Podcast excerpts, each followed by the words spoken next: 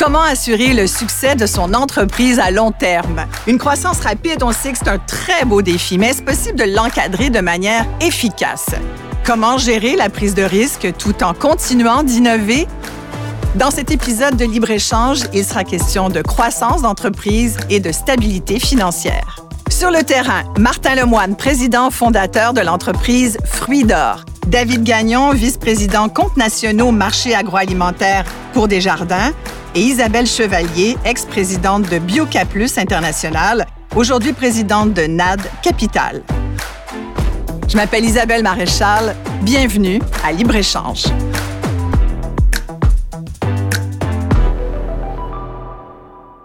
Martin Lemoine, président fondateur de Fruits d'Or, une grande entreprise québécoise basée à Villeroy, centre du Québec, numéro un dans la canneberge bio, numéro deux dans la canneberge conventionnelle un projet qui a été un peu lancé comme ça, comme une idée folle qu'on a à un moment donné. C'est un peu ça l'idée, euh, Martin. Oui. Une idée folle. C'est une, idée folle. C'est un hasard, une opportunité qui est arrivée. Une rencontre de, de, de, Marcel qui avait un terrain approprié pour faire de la canneberge. À ce moment-là, j'ai jamais vu une canneberge de ma vie. J'ai jamais même mangé de canneberge. Et euh, Marcel m'annonce que quelqu'un va acheter sa ferme et je fais les liens que c'est un bon site à Canneberge pour ne démarrer une ferme de Canneberge pour le plaisir, pour un projet de retraite éventuelle. Donc, les débuts de Frieder sont très organiques. Ça part comme ça. On peut même dire que ça part en fou. Une expansion incroyable, phénoménale. Euh, vous passez de euh, producteur de canneberge à même distributeur, transformateur de canneberge. Et là, euh, c'est le boom. En neuf ans, croissance de 50% par an, c'est un rythme infernal, presque difficile à soutenir, Martin, au point où l'entreprise est à risque. Qu'est-ce qui se passe à ce moment-là? Ça allait super bien. Et, euh, ben. Jusqu'à ce que ça aille moins bien. Jusqu'à ce que ça aille moins bien, parce que quand on grossit rapidement, ben, les systèmes dans l'entreprise, la structure, les, les compétences, le financement, euh, surtout comme dans l'agroalimentaire, ça prend beaucoup de sous. Hein, c'est beaucoup de dollars euh, pour des entrepôts, des inventaires à supporter. Puis est arrivée la, la, crise de 2009 aussi. Qui, donc, structurellement, on était peut-être pas très fort, puis est arrivée une conjoncture difficile. Ouais. On se retrouve avec des gros surplus de canneberge, des effondrements de prix. Quand on est un entrepreneur, comment on restructure tout ça? Bon, au début, on veut pas le voir. Hein? On, on, essaye on de, nie? de, on nie et on, on pédale, on, on, fait notre possible. Puis à un moment donné, la réalité nous rattrape et il faut vraiment s'attaquer à, à, notre structure. Fait que nous, on a mis en place dans cette restructuration-là là, une meilleure gouvernance. Se protéger de nous-mêmes, les entrepreneurs. De moi, peut-être, le pire, ou de, de l'ensemble qu'on était, de, de dire, euh, on se met des guidelines, des, des protections fait qu'un comité consultatif. Euh, C'est-à-dire, on évite de partir sur des projets. Euh... Ben, on consulte. Ouais. On a quelqu'un, on a un troisième œil assez fort qu'on met dans notre environnement. On est plus conservateur? Pas nécessairement, mais euh, peut-être mieux aligné. Moins séduit par des opportunités, des fois, qui nous amènent en dehors de notre euh, focus. Plus conscient de la gestion du risque. Oui, ouais. oui. Et c'est là où Desjardins arrive dans, dans l'entreprise de façon assez importante, à un moment charnière d'ailleurs. Oui, mais on a été sur pause pendant près de deux ans parce que ah, il fallait restructurer ah, ouais. et euh, c'est une période qui est jamais agréable, mais on voulait en sortir. Et Desjardins est arrivé à ce moment-là pour permettre notre notre relance. Vous aviez décidé aussi de gérer cette croissance pour éviter qu'elle soit trop rapide.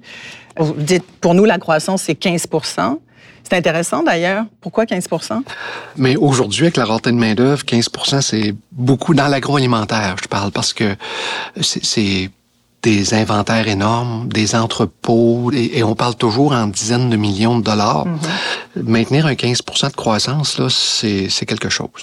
Aujourd'hui, notre but, c'est d'être le meilleur transformateur, ceux qui sont les mieux outillés pour produire, à, euh, innover avec les meilleurs produits. On a lancé des produits euh, vraiment euh, dans le domaine du nutraceutique, dans le. Et vous avez créé une marque? Une marque aussi, Patience? Oui. Fait qu'il y, a, il y a plein d'axes qu'on travaille. En même temps, vous avez choisi de limiter votre croissance. Oui, parce que euh, il y a des enjeux, des enjeux d'avoir les talents pour supporter cette croissance-là, le capital et l'approvisionnement des fruits aussi. Fait qu'il faut, mm. faut beaucoup, nous, on est dans les ressources naturelles, on travaille avec des fruits et ben il faut, faut travailler avec le fruit qui est disponible pour nous. Isabelle Chevalier, vous voulez euh, intervenir? Est-ce que vous allez revoir ce pourcentage-là? Euh, comment vous voyez ça dans ce qui s'en vient? Pour nous, là, 15 pour le moment, c'est suffisant pour nous par rapport au risque qu'on veut prendre aussi, les associés et la filière. On est rendu un joueur important. On peut plus se permettre de, se mettre à risque. Ouais. Et cette gestion du risque, euh, euh, comment comment on, l'entreprend justement quand on est président, fondateur, qu'on a des employés, quand on est une PME comme ça qui a un apport réel dans la communauté aussi? Le risque, c'est quelque chose à quoi on pense régulièrement. On, y pense le soir avant de se coucher. Comment on gère le risque dans sa tête, Martin? Pour moi, j'ai pas tellement cette notion-là. Je suis un, entrepreneur. Un euh, bâtisseur. Ouais. Je vois souvent le côté positif des choses. Fait que c'est important d'avoir des gens autour de moi qui, qui, qui mettent des gardes. Vous êtes l'artisan visionnaire, disons. Oui, ou opportuniste, je sais pas là, mais euh, on a beaucoup d'idées. On, a, mais là aujourd'hui, il y a beaucoup de gens autour de moi là. On a un partenaire financier chez Frudard. Voilà, qui est Desjardins Capital. Oui. Ouais. Et euh, eux, ben là, ça nous a forcé à amener notre gouvernance à un autre niveau. Mm. Et euh, on, est bien heureux de ça. Et ils siègent sur le conseil d'administration d'ailleurs. Oui. Euh, dans la Canneberge, on est associé avec des gens extraordinaires, des, des producteurs. Fait que, euh, on, on, a des partenariats à d'autres niveaux, au niveau de la distribution. Fait que pour nous, puis pour moi, l'entrepreneur de première génération, on n'aurait pas pu bâtir ça puis j'avais été seul, c'était impossible. C'est toujours une question d'équipe des entreprises, hein, ça se fait jamais seul.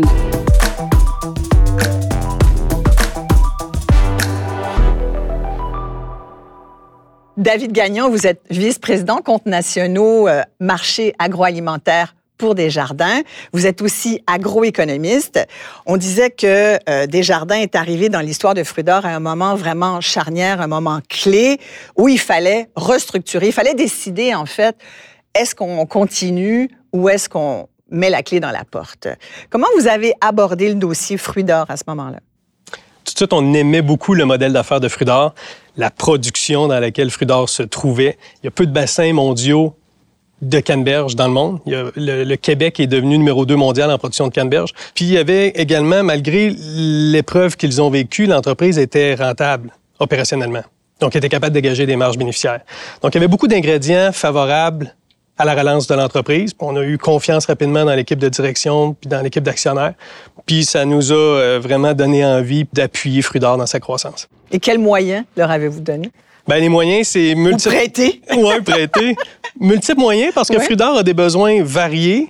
Euh, donc, ça prenait du financement euh, d'inventaire, du financement immobilier, du financement agricole, du financement euh, d'équipement au niveau technologique, mais également des lignes de change pour, pour se protéger des devises, parce qu'il y a énormément de ventes à l'international, donc ça prend beaucoup de protection de devises, des services internationaux. Donc, on a utilisé toutes les forces de Desjardins pour appuyer Frudor dans son développement au cours des années. Vous avez parlé d'équipement, par exemple, vous avez parlé d'inventaire. Le fait que la canneberge doive être stockée pendant plusieurs mois, c'est une certaine barrière, ça aussi. C'est une barrière, puis c'est un défi de financement. C'est un défi financier pour l'entreprise, c'est un défi de financement pour nous. Expliquez-nous un peu ça. Martin, ben vous pouvez aussi renchérir, là, parce que la canneberge, quand on la récolte, on la congèle tout de suite.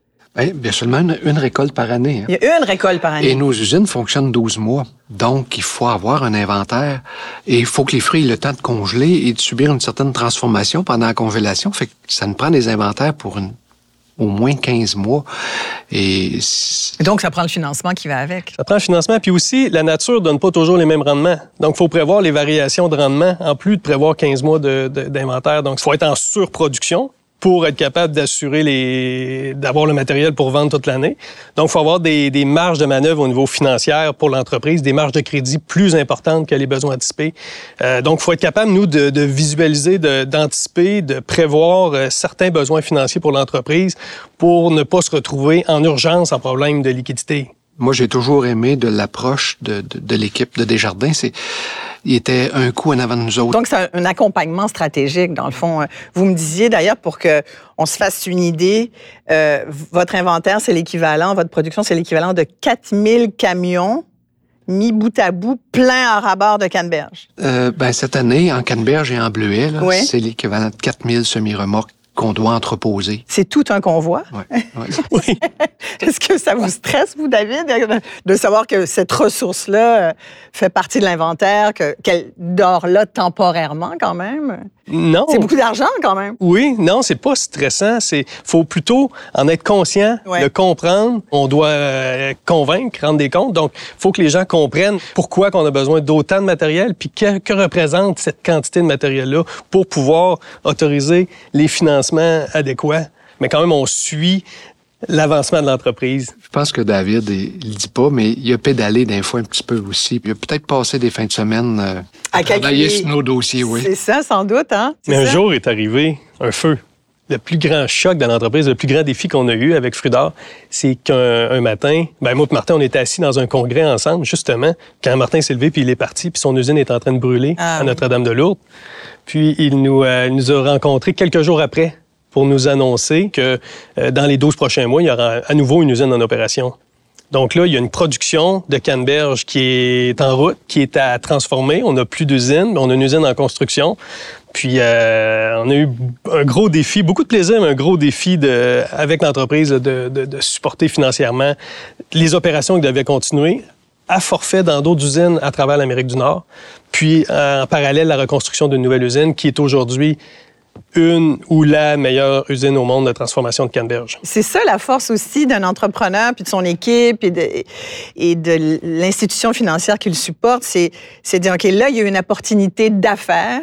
On se relève les manches, puis on en profite pour aller vers l'intelligence artificielle, pour aller vers l'automatisation, pour répondre aux défis industriels qui se posent ou qui se poseront.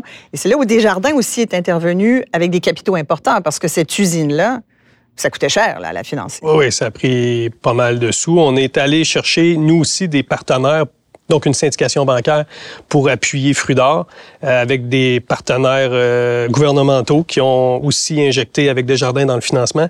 Puis euh, on a, euh, ça nous a permis de mettre en cette syndication-là donne encore plus de marge de manœuvre pour supporter la croissance de Frudor. Donc, c'est venu de vous, l'intérêt d'aller chercher des jardins capital ou c'est oui, ou c'est oui, c'est c'est- venu de nous de- de- d'aller chercher un partenaire financier à ce moment-là de notre histoire parce qu'il y avait des transferts de génération aussi, il y avait des... des dans, dans, Ça dérisque la oui, situation. de ça la nous a dérisqué, puis ça permet de continuer avec euh, quiétude. Donc, on comprend que l'accompagnement euh, stratégique de, de Desjardins comporte deux volets. Il y a bien sûr le volet financier. On parle d'argent, de chiffres, on a des objectifs, mais il y a le volet émotif aussi, le volet plus personnel, euh, le volet humain. Euh, comment vous gérez ces deux volets?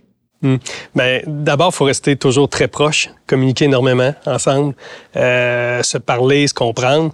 Puis ça nous permet de, ben, de comprendre vraiment les besoins de l'entrepreneur, les envies, les besoins, vers où il veut aller, le risque qu'il est prêt à prendre personnellement, établir un niveau de confort. Puis à partir de ça, ben, quand on est certain d'où l'entrepreneur, où l'entrepreneur veut s'en aller, ben, on, on met en place les outils financiers pour accompagner. Mais ça serait une erreur de mettre des outils financiers en place sans comprendre euh, parfaitement l'entrepreneur, puis être proche, puis être ouvert à, à se faire des rétroactions, puis, des- puis se corriger mutuellement pour corriger les tirs. Mais j'entends que c'est un réel partenariat. Il y a vraiment une communication, une entraide. C'est, c'est pas juste du financement, c'est un partenariat en affaires. Beaucoup de complexité qui nous amène à, à se parler énormément parce qu'il y a différents volets euh, à l'entreprise.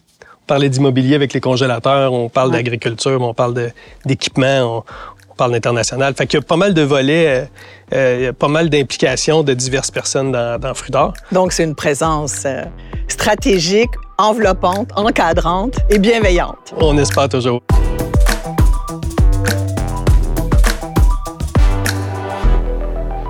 Isabelle Chevalier, vous avez été présidente de Biocaplus International. Euh, vous avez aujourd'hui votre propre fonds d'investissement, NAD Capital. Sans doute que vous voyez beaucoup de points communs entre Fruits d'or et vous-même. Absolument, absolument. Alors, quand j'écoute ça, euh, et c'est drôle parce qu'on a parti ça avec euh, euh, mes parents, mon frère, évidemment, c'était son argent euh, et son idée, mais on a parti ça ensemble. Et lui aussi, c'était euh, son projet de retraite. Ah Alors, c'est très drôle quand j'écoute quand j'écoute l'histoire. Euh, mais tout ce qui est aussi production, donc on était verticalement intégrés, euh, nous aussi, de la bactérie jusqu'à la production finale et la vente, donc, euh, au niveau B2B euh, et aux consommateurs également, donc une marque au niveau consommateur. Alors, en effet, beaucoup de similitudes.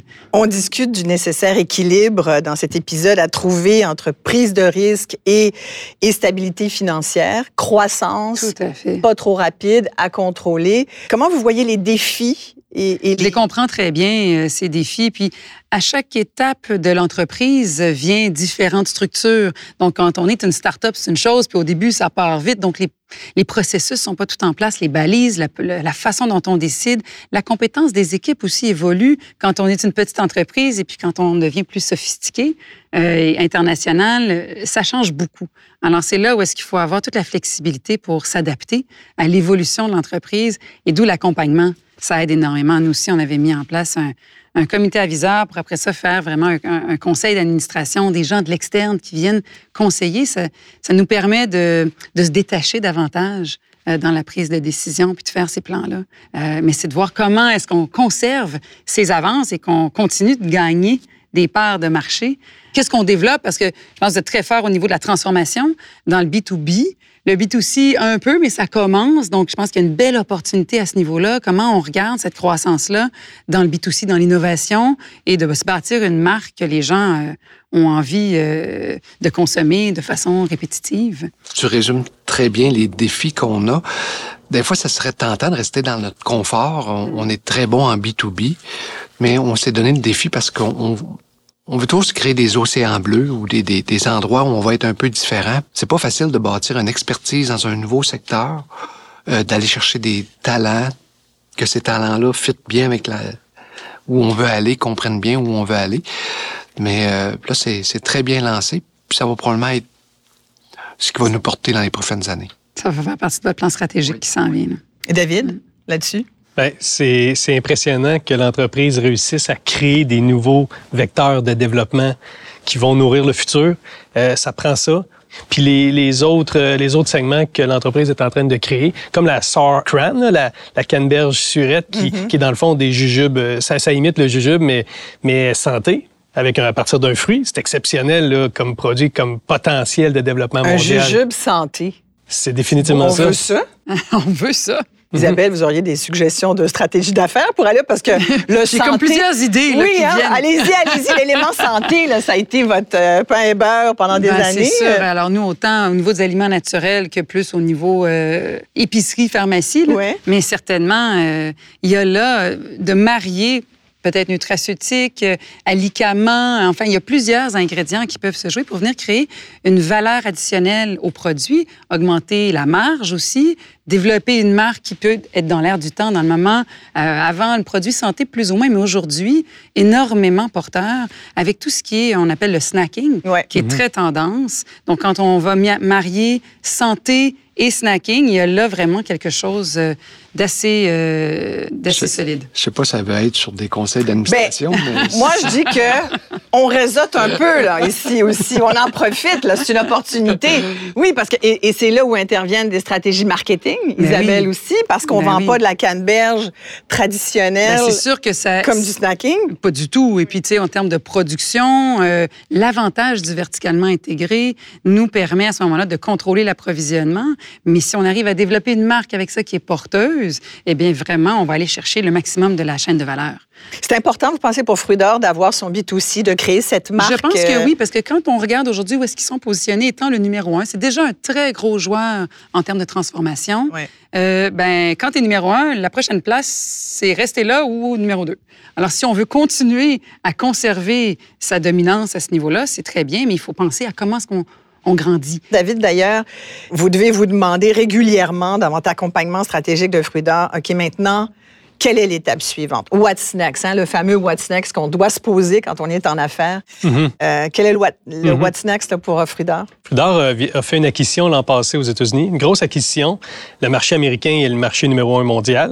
Donc, what's next, c'est que les prochaines années, c'est le développement du marché américain. Ah. Puis, d'avoir, euh, ils le font très bien, mais d'avoir l'approvisionnement qui suit les ventes, toujours en, dans une entreprise intégrée verticalement. Donc, un bon travail, comme, comme Martin et son équipe ont toujours fait, de stimuler la production agricole euh, québécoise, qui, elle, augmente chaque année, mais il faut continuellement euh, s'assurer que la, production suive euh, la volonté de vendre, puis de, après de, vendre le, mieux qu'on peut après ça avec les meilleures marges possibles, évidemment. donc, avec les produits les produits plus communs comme la canneberge séchée, les, les, produits biologiques, mais les, marques de commerce, le nutraceutique. Donc, toutes les lignes d'affaires de fruits d'or, les mettre à contribution sur tous les marchés. Beaucoup de beaux projets qui s'en viennent. Hein?